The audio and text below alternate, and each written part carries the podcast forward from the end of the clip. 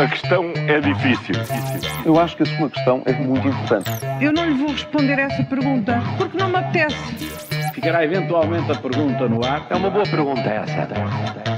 E esta quinta-feira falamos de tão novinhos e já andam nisto, ver para querer, promessas esquecidas, mas começamos uh, no futebol. Paulo, continuamos a, a ter uh, no futebol uma espécie de submundo à margem do Estado. Olha, é o que parece, não é? Volta meia volta, o mundo de futebol eh, recorda-nos que funciona mesmo à margem eh, das regras normais de um Estado de Direito eh, e com toda a, toda a, impunidade. Desta vez a vítima é André Vilas Boas, que deverá ser concorrente à direção de futebol do Clube de Porto contra Pinto da Costa, eh, que está à frente do clube há quase quatro décadas. A casa do ex-treinador foi novamente vandalizada, ontem acordámos com essa notícia, e um funcionário seu foi agredido, e Vilas Boas confirma que os atos de intimidação um, continuam uh, e ele ontem pediu às autoridades cooperação. É um bom apelo, mas reparem no silêncio absoluto das autoridades e de alguns notáveis, muitos notáveis do clube, muitos deles uh, com cargos políticos, uh, que estão nos órgãos do, do Futebol Clube de Porto e que mantêm uma reserva silenciosa e cúmplice sobre tudo isto, que são práticas próprias das máfias. Bom, se não os envergonhar eles, pelo menos deviam envergonhar-nos a nós. Olha, e a propósito dos pequenos almoços gratuitos para alunos carenciados, anunciados. Eh, Júlio, promessas levas o vento? É mesmo, nunca ninguém se lembra de fiscalizar ou relembrar as promessas que são feitas em campanhas eleitorais. São feitas nessa altura, depois passa o tempo e, enfim, passa mesmo uh, para o esquecimento. Que os impostos vão baixar é sempre uma ótima ideia de campanha, que depois cumpre-se ao contrário, ou seja, aumenta-se uh, e a culpa final é de quem estava no poder anteriormente. Mas ontem estava a ler o público e dei conta de um título sugestivo. O PS vai retomar uma proposta de 2017 já lá vão seis anos de garantir pequenos almoços grátis a alunos carenciados. Foi acordada a proposta com, entre o PS e o Bloco de Esquerda, agora é recuperada porque não foi cumprida. Num país em que tudo está bem e a economia é um sucesso, a ideia só é retomada também porque estão a aumentar as crianças de famílias pobres. Ora, por que será?